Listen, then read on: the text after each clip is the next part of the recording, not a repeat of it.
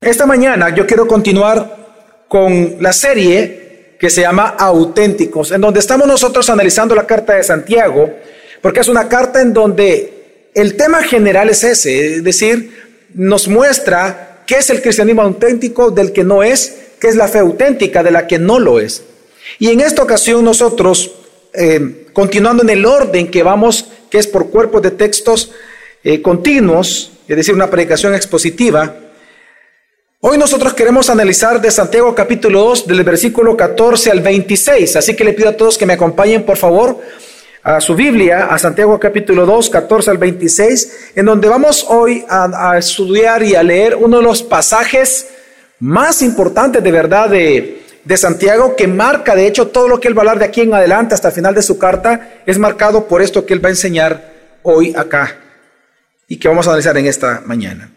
Dice el versículo 4, perdón, 14 del capítulo 2. ¿De qué sirve, hermanos míos, si alguno dice que tiene fe pero no tiene obras? ¿Acaso puede esa fe salvarlo? Si un hermano o una hermana no tiene ropa y carecen del sustento diario, y uno de vosotros les dice, id en paz, calentaos y saciaos, pero no le dais lo necesario para su cuerpo, ¿de qué sirve? Así también la fe por sí misma, si no tiene obras, está muerta. Pero alguno dirá, tú tienes fe, yo tengo obras, muéstrame tu fe sin las obras, y yo te mostraré mi fe por mis obras. ¿Tú crees que Dios es uno? Haces bien. También los demonios creen y tiemblan. Pero, ¿estás dispuestos a admitir, hombre vano, que la fe sin obras es estéril? ¿No fue justificado por las obras Abraham cuando nuestro padre, cuando ofreció a Isaac su hijo sobre el altar? Ya ves que la fe actuaba juntamente con sus obras. Y como resultado de las obras, la fe fue perfeccionada.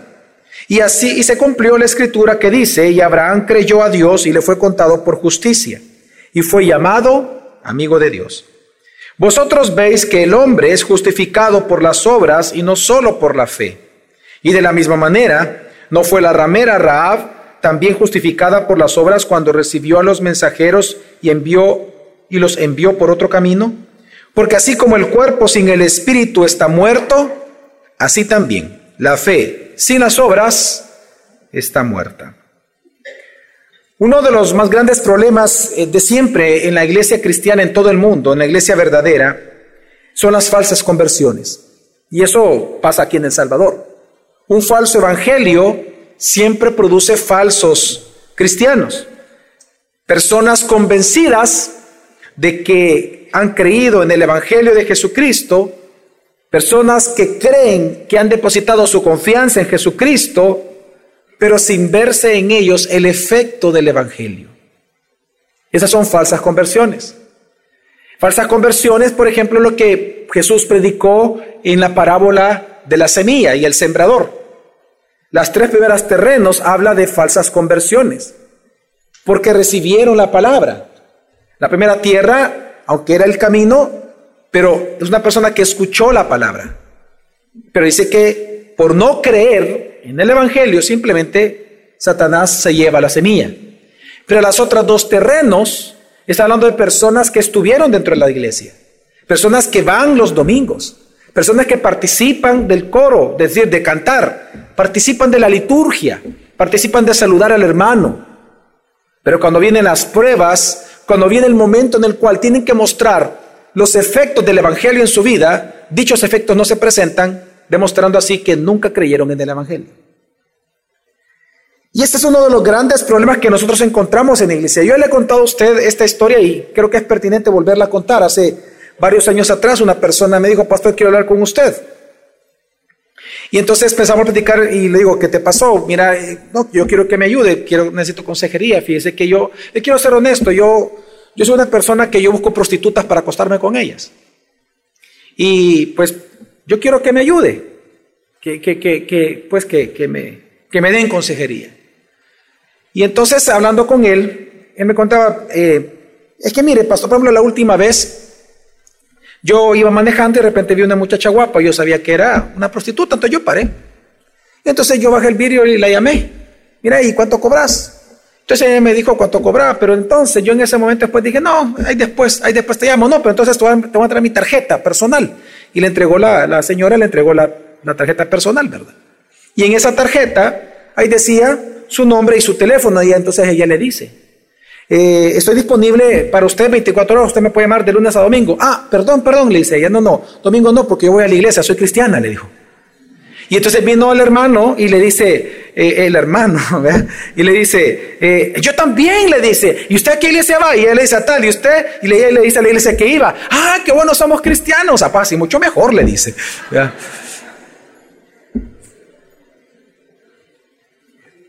¿Qué puede llevar a una persona a pensar que eso es ser cristiano? ¿Qué puede llevar a una persona pensar que practica eso pensar que es salva. Una falsa fe. Y ese es el tema de Santiago de esta mañana. Santiago, en este texto, él va a demostrar que hay muchas personas que creen que son cristianas, que tienen una fe auténtica. Pero él va a demostrar con argumentos sólidos que también existe la fe muerta. Es una fe, un tipo de fe, pero muerto porque no produce el efecto que se espera. ¿Cuál? La justificación. Por eso es que veamos cómo él comienza y él dice, ¿de qué sirve hermanos míos si alguno dice que tiene fe, pero no tiene obras? ¿Acaso puede esa fe salvarlos? De entrada, cuando él habla de obras, hermano, no está hablando de que la salvación es por obras. Él está hablando de que las obras van a testificar el tipo de fe que tú tienes. O una fe salvífica o una fe muerta. Por eso es que mi objetivo en esta mañana es bien simple, es que tú puedas examinarte la luz de la escritura si tú tienes una fe auténtica o no tienes una fe auténtica. Que tú puedas examinar si eres un cristiano auténtico o un cristiano no auténtico. Si eres un auténtico cristiano que no profesa su fe por sus palabras, sino que profesa su fe por sus obras justas. Porque solo las obras justas dan testimonio de haber sido salvados por nuestro Rey y Salvador justo. Y eso es todo lo que Santiago va a desarrollar en este tema. Que las obras que hace una persona van a demostrar, sus frutos van a demostrar el tipo de árbol que es. Por más que hable, por más que diga, por más iglesia que se congregue, los frutos son los que van a testificar de una fe que nadie puede ver en ti, pero si ven tus obras. Por lo tanto, son tus obras las que van a demostrar tus decisiones diarias si tú eres cristiano auténtico o no eres un cristiano auténtico. Por eso veamos cómo él termina este versículo, el versículo 14. ¿Acaso puede esa fe qué? ¿Cuál es el tema entonces aquí? ¿La fe o la salvación? Al final es la salvación por medio o como instrumento el que? La fe. El tema es bien importante y lo deja claro. ¿Acaso puede esa fe, ese tipo de fe que no produce obras, producto del Evangelio, acaso puede salvarte? Y él está diciendo, hermanos, él escribió a la iglesia. Recuerde, a los dispersados, a los que estaban en la dispersión, dice para demostrar, para que se examinaran si en verdad eran creyentes o no. Así que, ¿acaso puede esa fe salvarlo? Pregunta Santiago. Y él ahora entonces va a explicar las dos características de una fe muerta. Y la primera característica de una fe muerta, para que podamos hacer un examen personal cada uno, es que la fe muerta produce una falsa compasión. Leamos, dice el 15 al 17. Si un hermano o una hermana no tiene ropa y carecen de sustento diario, y uno de vosotros les dice, id en paz, calentaos y saciaos, pero no le dais lo necesario para su cuerpo. ¿De qué sirve? Así también la fe por sí misma, si no tiene obras, está muerta. Una falsa fe o una fe muerta produce el que tú puedas tener una compasión verbal con alguien, pero sin obras de piedad que te acompañen. Aquí Santiago está poniendo un contraste bien fuerte, porque está hablando, dice, de personas que no tienen ropa. Aquí la palabra es gimnos, o gimno, de donde viene la palabra gimnasio. Personas desnudas. Probablemente no entraban desnudas a la iglesia, sino que Santiago lo que está resaltando es que no tenían ni siquiera para vestir adecuadamente y ni siquiera tenían para su sustento. Pero resulta que los falsos creyentes son muy religiosos, tanto que le van a decir al hermano, al, al hermano, ¿verdad? Al falso hermano, o ellos como falsos cristianos le van a decir al, hermano en Cristo, eh, mira, no te preocupes, yo voy a orar por ti. Voy a orar por ti para que Dios te ayude, voy a estar en oración, voy a orar con mi familia, yo te prometo que voy a orar. Santiago dice, ¿de qué sirve que tú hagas eso? Si él se está muriendo de hambre. ¿Cómo, es que tú vas a orar por él teniendo en, tu bolsa dinero? Teniendo en tu casa comida. No es una cuestión de oración. La compasión no tiene que ser verbal, tiene que haber actos.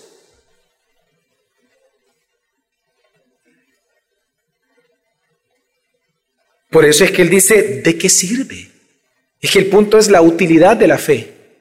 ¿De qué sirve? Es como aquellos, cuando dice, por eso, por eso es que él menciona tres palabras bien importantes. Dice, si una hermana que no tiene ropa y carece de sustento, viene y se presenta delante de él y tú le dices, id en paz. Eso es como decirle, hey hermano, que Dios te bendiga. Ya que Dios te va a ayudar, Dios te bendiga. Cuando está en ti el poder de ayudarlo. O la siguiente frase, calentados y saciados. Eso es exactamente lo que le estoy diciendo. Es como que yo le dijera a una persona, ¿sabes qué? Vamos, te vamos a aconsejar en la iglesia y vamos a orar por ti, hermano. Pero el tipo está ahí medio muerto. ¿De qué sirve esa fe? ¿Cuál es su utilidad? ¿Cuál es su beneficio? Y Santiago hace una declaración muy fuerte. Esa fe es una fe muerta. ¿Por qué se la llama muerta? Porque no produce frutos. Los frutos del Evangelio que dice creer. Y es que tenemos que recordar que el Evangelio produce una ética. El Evangelio es un normativo para nosotros. El Evangelio no solamente son aquellas eh, buenas nuevas acerca de la encarnación, de la vida perfecta y justa, de la muerte, resurrección y segunda venida de Jesucristo, sino que creer en esa obra redentora, creer en esa obra de Jesucristo y en el Salvador me tiene que llevar a obrar como Él obró. La ética del Evangelio. Por lo tanto, si la ética del Evangelio, lo que el Evangelio te dice que hagas y que no hagas, no está presente en la vida de un creyente profesante, es porque ese profesante no ha creído verdaderamente en el Evangelio. Y ese es todo el punto de Santiago. ¿Se acuerdan ustedes lo que dijo Juan más adelante, años después, en primera carta de Juan capítulo 3, versículos 16 y 17? Dice, conocemos lo que es el amor verdadero, porque Jesús entregó su vida por nosotros. De manera, y viene, porque Él lo hizo ahora nosotros, de manera que nosotros también tenemos, no da posibilidad, no es una opción, tenemos que dar la vida por nuestros hermanos. Si alguien tiene suficiente dinero para vivir bien y ve a un hermano en necesidad, pero no le muestra qué, hermanos, compasión. ¿Cómo puede estar el amor de Dios en esa persona si Dios dio a su Hijo por ti? La ética del Evangelio. Porque Cristo hizo eso por ti, ahora te toca a ti hacerlo por los demás. El Evangelio es la base de la verdadera compasión por los demás, no tu lástima. Eso nunca lo olvides. Tenerle lástima a alguien no es tener compasión. La compasión se muestra, la base de la compasión es el Evangelio, porque la compasión requiere acciones, la lástima no te lleva a accionarte. Así que el punto de Santiago en este momento es que una fe verdadera se profesa por medio de una vida de obras justas. Si las obras no aparecen, es porque el Evangelio no ha amanecido en tu vida, simplemente. Ahora, mire, en esta serie hemos dicho de que Santiago, pastor de qué iglesia era. ¿Quién se acuerda? Pregunta de examen. De Jerusalén. ¿Y la iglesia de Jerusalén cuándo nació? ¿Cuándo surgió? En Pentecostés. Ahí nació, recuerda que están en Jerusalén. Y el pastor de esa iglesia naciente fue Santiago. Y Santiago comienza a enseñar esto tan fuerte, porque es muy fuerte lo que está enseñando, pero porque él lo vivía en Jerusalén. ¿O no se acuerda lo que pasó en Jerusalén, siendo Santiago el, el pastor después de Pentecostés? El fruto o la ética del Evangelio. En Hechos capítulo 4, versículo 32 al 37, vamos a leer lo que hacían en Jerusalén, en la iglesia siendo Santiago el pastor, dice, todos los creyentes estaban unidos de corazón y en espíritu. ¿Cómo se sabe eso? ¿Cómo saber que ellos eran creyentes verdaderos? Dice, consideraban que sus posesiones no eran propias, así que compartían todo lo que tenían. Los apóstoles daban testimonio con poder de la resurrección del Señor Jesús, Evangelio, y la gran bendición de Dios estaba sobre todos ellos. No habían necesitados entre ellos, porque los que tenían terrenos o casas los vendían y llevaban el dinero a los apóstoles para que ellos lo dieran a los que pasaban necesidad. Y como si esto fuera poco, como que si la gente no les creyera, viene entonces Lucas, el escritor de Hechos, y pone un ejemplo. Versículo 36. Por ejemplo, había un tal José a quien los apóstoles le pusieron el sobrenombre Bernabé, que quiere decir hijo de ánimo. Él pertenecía a la tribu de Leví y era oriundo de la isla de Chipre. Vendió un campo que tenía y llevó el dinero a quién. Santiago sabe lo que le está escribiendo en la carta. Y él te está diciendo con autoridad, él era el pastor de esta hermosa iglesia. Él te está diciendo con autoridad. Si tú no tienes obras dignas del Evangelio es porque en ti no ha nacido el Evangelio, no has creído en él. Punto. No te engañes a ti mismo. Una fe muerta produce una falsa compasión por los demás. Pero la segunda característica de una falsa fe o un falso cristianismo es que la fe muerta produce una falsa confianza. Falsa confianza en Dios. Él por eso él dice en el versículo 18, pero alguno dirá, tú tienes fe, yo tengo obras. Muéstrame tu fe sin las obras y yo te mostraré mi fe por mis obras. Santiago, este texto, este versículo, si se dan cuenta, es bastante extraño, en la forma que está redactado. Porque él viene hablando en primera persona y ahora resulta que habla en tercera persona. Porque él introduce, y es una figura literaria, él introduce una, un interlocutor que es diabólico, que es malvado. Entonces él va a enseñar ahora una verdad poniéndose él como una tercera persona, como que le están cuestionando a él su fe por sus obras. Lo que él está diciendo en este versículo es lo siguiente. Una persona viene delante de ti y te dice, yo tengo fe, tú tus obras, yo la fe. Entonces la respuesta de Santiago, aquí está escrito en tercera persona, pero es él respondiendo, él dice que la respuesta que él da es la siguiente. Muéstrame tu fe entonces. Tú dices que tienes fe. Ok, muéstrame tu fe. Sin obras, muéstramela. Y yo te voy a mostrar mi fe, pero por mis obras. Y es que Santiago está diciendo algo. La fe, que es, que es una virtud, que es un don de Dios en nosotros, ¿la podemos ver con nuestros ojos, hermanos? ¿Usted puede ver la fe que usted tiene? ¿Qué forma tiene? ¿Cuánto pesa? ¿Qué color es su fe? ¿Se puede, hermanos? No. ¿Se puede ver la salvación? ¿Cuánto pesa la salvación? ¿Qué forma tiene? ¿Redonda, cuadrada, triangular, rectangular, octagonal? Pero hay personas que así viven. Lo más importante es la fe. Yo creo en el Dios. Entonces la respuesta de Santiago es, bueno, tú dices que tienes fe sin obras, aunque no se te nota la fe, ¿ok? Muéstrame tu fe, ¿ok? Dale, te espero. Muéstrame tu fe. ¿Dónde está tu fe? Que después yo te voy a mostrar mi fe, pero por mis obras. Entonces, Él está mostrando una verdad bien importante, hermanos. Que aquellos que afirman que lo más importante es la profesión de fe y no las obras, son falsos creyentes. Su fe no es verdadera, sino solamente una filosofía o un ideal humano. Ahora, ¿cuál es su argumento para enseñar esto? Veamos el siguiente versículo, 19 y 20, y él dice, sigue, sigue aquí respondiendo Santiago a un interlocutor enemigo de la, de la fe cristiana.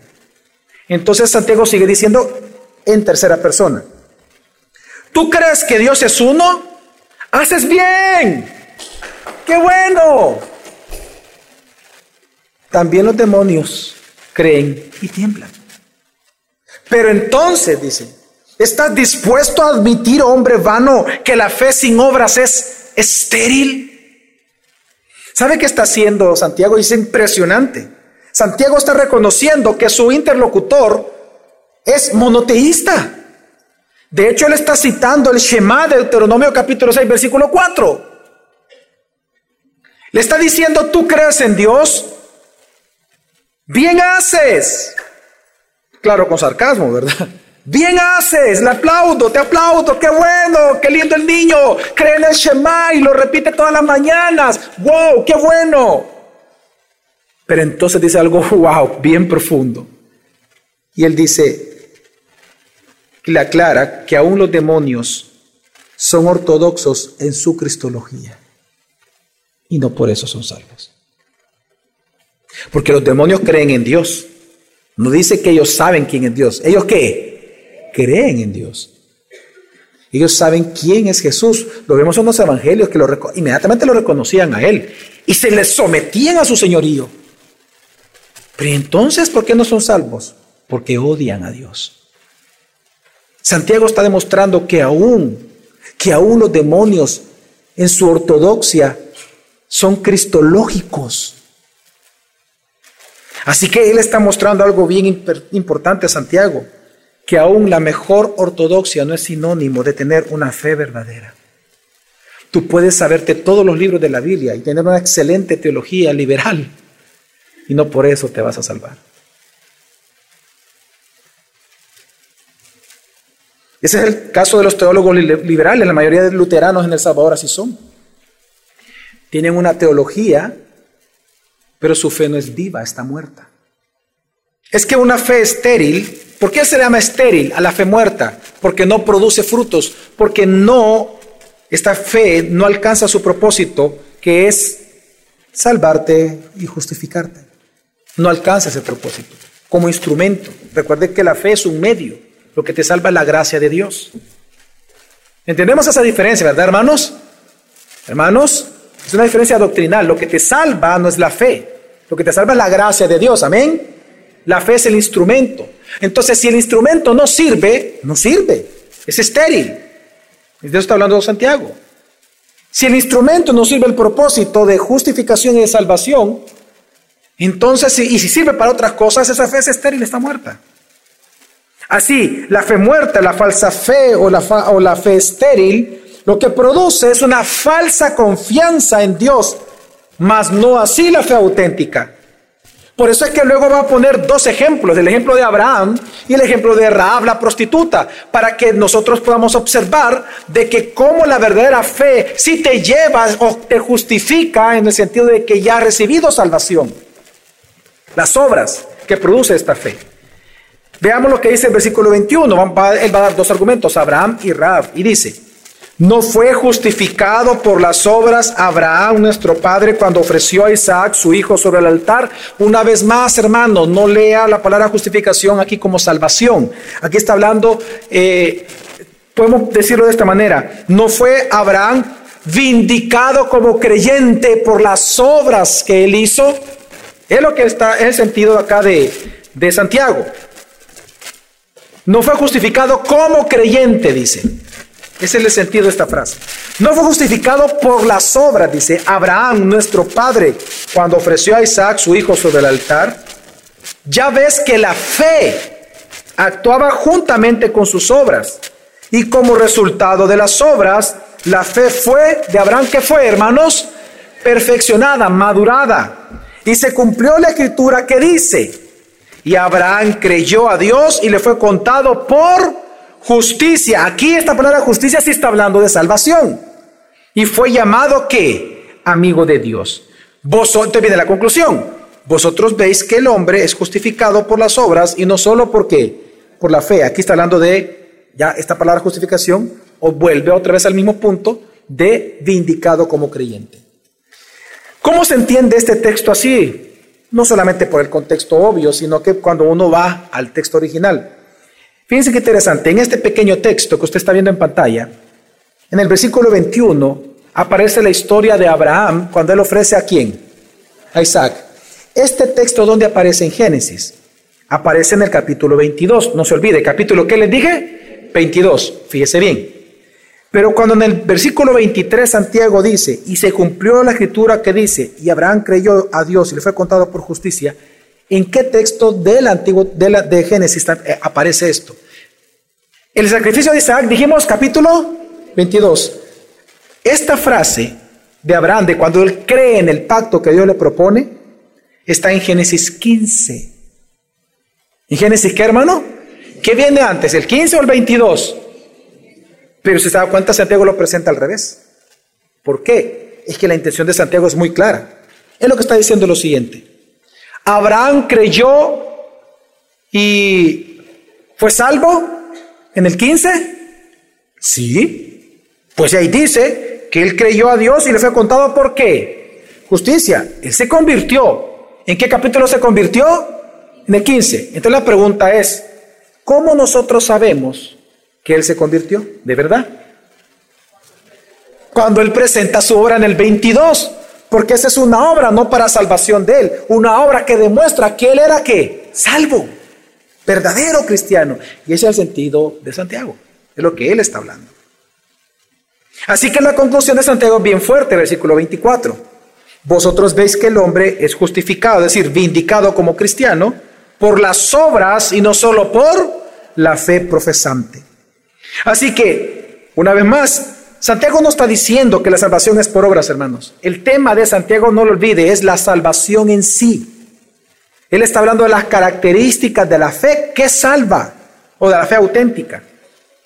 Él enseña y está enseñando que la fe estéril no tiene su fruto, que es la salvación, pero la fe verdadera sí obtiene como fruto la justificación, pero esta fe auténtica se evidencia por las obras.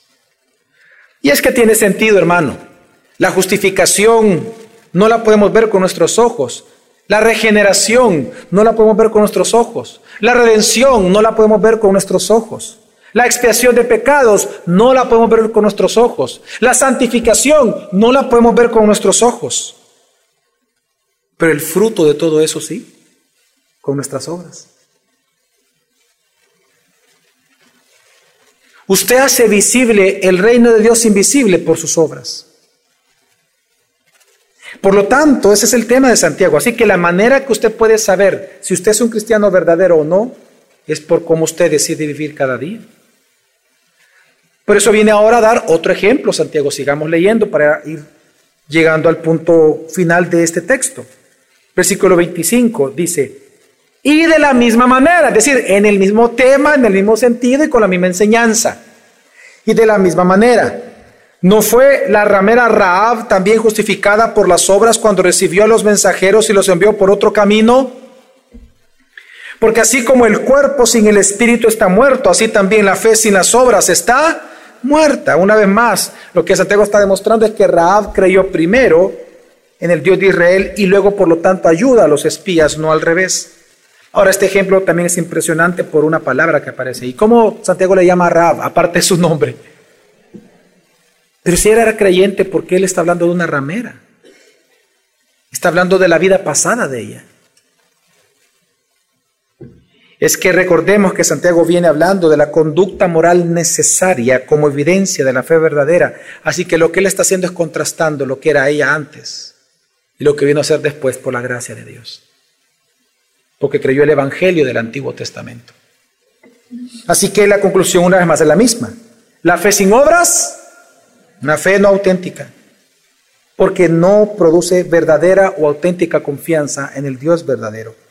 Recuerde, la fe muerta produce una falsa confianza en Dios que no te salva. Y es que hoy pasa de manera similar, hermanos. Hoy pasa de manera similar.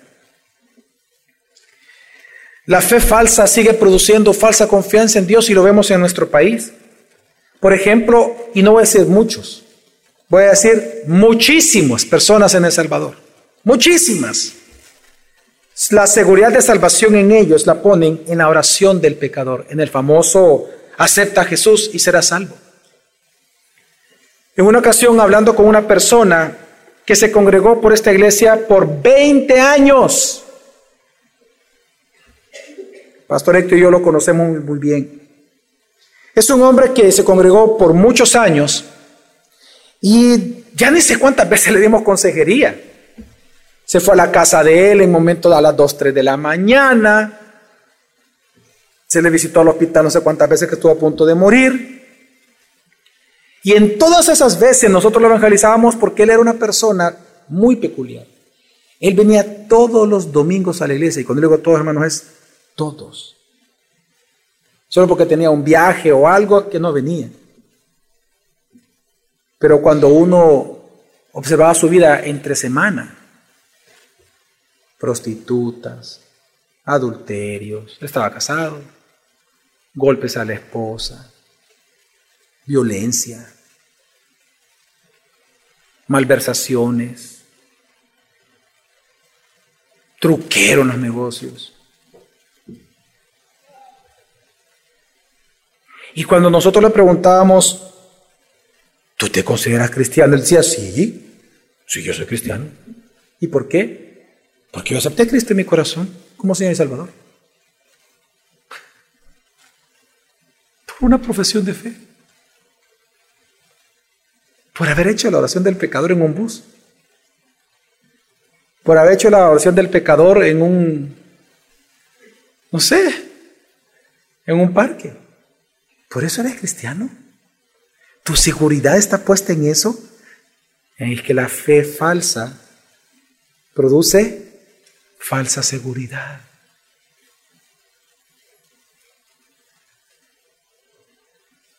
Ese es el típico caso de una persona que dice, yo tengo fe, aunque no tiene obras y no le importa. De hecho, él ahorita está divorciado y una vida muy, muy mala. Hace poco una persona, hace como un mes, me dijo, está hablando con esta persona, él, es entrenador de un deporte en específico, eh, en el polideportivo. Yo le, le, pregunté a él sobre su vida, estábamos platicando, y entonces me dice, no, que mire, pastor, me dijo, yo no me congrego porque yo no creo en la iglesia, pero sí tengo mucha fe en Dios, más que muchas personas. Tiene fe en Dios, pero no se congrega en la iglesia que ese Dios formó. Ah, mire qué galán. Ese es el típico caso de una persona que dice tener fe, pero su fe no produce obras. Pero ¿cuántas personas pueden estar aquí hoy domingo? Vienes a la iglesia, pero tú no te involucras en la vida comunitaria de tu iglesia. Vienes el domingo y nada más. No hay involucramiento, no hay discipulado. En los últimos dos años en la iglesia hemos observado en diferentes, en diferentes circunstancias y situaciones, por ejemplo, personas que participan, aquí no tiene que ver la edad, o sea, tanto eh, jóvenes como personas bien adultas, que participan en diferentes tipos de fornicación o adulterio, a través de la pornografía, por ejemplo, a través del sexting, ¿verdad? Que se envían fotos desnudas o, se envían, este, eh, o ponen conversaciones obscenas. Pero aquí en iglesia el domingo usted lo ve, pero increíblemente, hasta sirviendo, ¿verdad? Como dice la palabra sembrador, vea sirviendo, porque, claro, echan raíces. Una, acuérdate que una echó raíces. Pasa que no eran profundas, pero echó raíces, o sea que tenía tiempo. Dios de alguna manera comenzó a trabajar y comenzó a discipularse y fue al tal ministerio, empezó a servir, pero de repente entre semana charlas oscuras, hablando de órganos sexuales, hablando de adulterios, hablando de fornicaciones, y que fotos, y que aquí, que allá, pero el domingo aquí llenándose de adoración al Señor. Noviazgos, por ejemplo, sin intención de boda. Esa es fornicación. Yo, yo ya le he preguntado a jóvenes que tienen más de un año de andar, o personas adultas, eh, ¿por qué andan ustedes dos de novios? Les digo. Ah, porque nos amamos. Mm. Hacer una segunda pregunta, le digo. ¿Para qué? ¿Para qué andan de novios? Eh, eh, Para conocernos, pastor. Pero para conocer a alguien no tengo que ser novio. Solo amigos, yo lo puedo conocer. No, no, no, no, este, para saber si, si nos podemos casar en el futuro. Pues sí, pero para eso no necesito andarla tocando y andarla besando. Yo la puedo conocer a ella como mujer. ¿Para qué andan? No lo sé. Yo te lo voy a decir. Para tocarse, para eso andan. Porque si no hay intención de boda, es un desperdicio lo que ustedes tienen. Es un cultivo de pecado. Ese es el, mire, hermanos, ese es el caso de personas que dicen que tienen fe, pero no tienen obras, obras justas, obras santas, obras piadosas en sus vidas. Y es igual cuando, por ejemplo, la seguridad de salvación viene de sus experiencias místicas, que ese es el otro gran paquete que encontramos en El Salvador. Personas que ponen su seguridad en experiencias.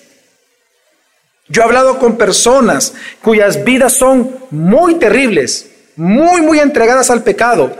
Y yo les he preguntado por qué ellos piensan que son creyentes. Y ellos me dicen, no, es que a mí un día Jesús se me apareció.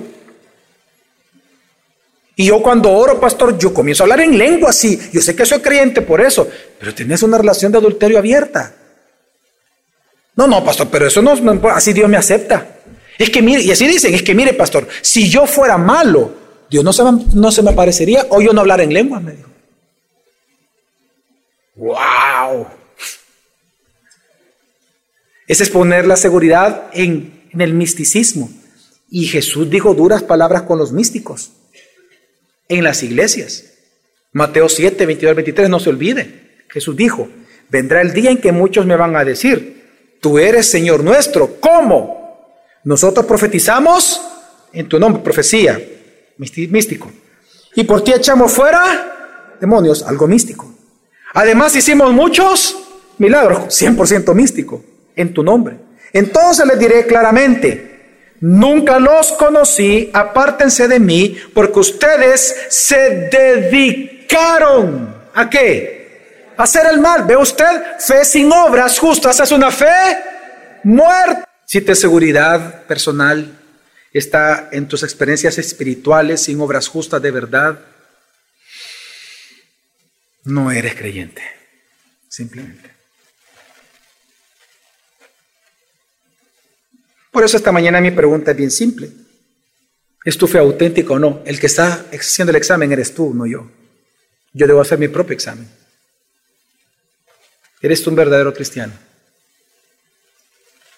¿Tienes una fe que te va a salvar o que te va a enviar al infierno? En el infierno es una oscuridad y tinieblas para siempre. Jamás vas a ver al que está a la par tuya. Jamás. No los va a poder tocar ni ver pero vas a escuchar sus gemidos y vas a escuchar tus propios gemidos y tu propio odio a Dios para siempre.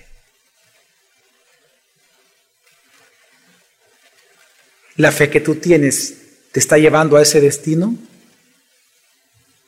¿O la fe que tú tienes es una fe que produce tantas obras que demuestra que posicionalmente ya estás en el cielo, en el futuro? Y esto me lleva a la característica última, ahora, de la fe que sí es verdadera. Y es que la fe auténtica produce obras justas conforme al Evangelio, que es el gran tema de Santiago en este texto. ¿Cómo entonces reconocer si mi fe es verdadera? Porque si tus obras son conforme al Evangelio. Dice primera carta de Juan capítulo 3 versículo 10. Así distinguimos entre los hijos de Dios y los hijos de Satanás. El que no practica la justicia, ni tampoco lo es el que. Ahora, ¿por qué una vez más Juan hoy se une a la voz de Santiago y dice en esta verdad? Porque Jesús nos lo mostró y lo, lo evidenció con su propia vida. En Juan capítulo 5 Jesús dijo lo siguiente, Juan fue como una lámpara encendida, está hablando de Juan el Bautista, aquí Jesús dice, Juan fue como una lámpara encendida que iluminaba al pueblo. Y ustedes se alegraron de disfrutar de su luz por un tiempo. Pero yo tengo un testimonio de más valor que el de Juan, las obras. Las obras que yo hago son mi testimonio. El Padre me dio estas obras para hacer y ellas demuestran que Él me envió. Es decir, que soy el Cristo. No que era cristiano, Él es el Cristo. Y sabe que esto es impresionante lo que dice aquí Jesús, porque recuerde que en la ley, en Deuteronomio, se exigía que para establecer la veracidad de algo, de cualquier asunto, se tenían que presentar testigos en la ley. Si usted quería comprobar que algo era verdadero en cualquier asunto, usted tenía que traer qué, hermanos? Testigos. Pues aquí en Juan Jesús está presentando sus testigos los profetas a través de Juan el Bautista, pero dice que hay algo más excelente que los mismos profetas que Juan el Bautista, sus propias obras. Sus obras demostraban al mundo que Él era el Cristo. Ya era cosa del mundo si creían en Él como el Cristo o no. Las obras de Jesús testificaron que Él es el Cristo que vino a morir por nuestros pecados. Las obras de Jesús testificaron que Él es el justo, quien moriría por los injustos. Sus obras demostraron que Dios nos ama en Jesús y que Él, Jesús, nos ama hasta la muerte. Sus obras nos demostraron que el único camino para llegar al Padre y para el perdón de nuestros pecados es Jesucristo. Sus obras demuestran quién es Él. Igual ahora a nosotros se nos llama a testificar por nuestras obras, si somos hijos de Dios o hijos del diablo. Tus obras y mis obras darán testimonio cada día si somos auténticos cristianos o no. Amigo, amiga, asegúrate de que estás dándole gloria a Dios, evidenciado por ser hijo de Dios, convertido de tu mala vida, perdonado por Él, a través de tus obras.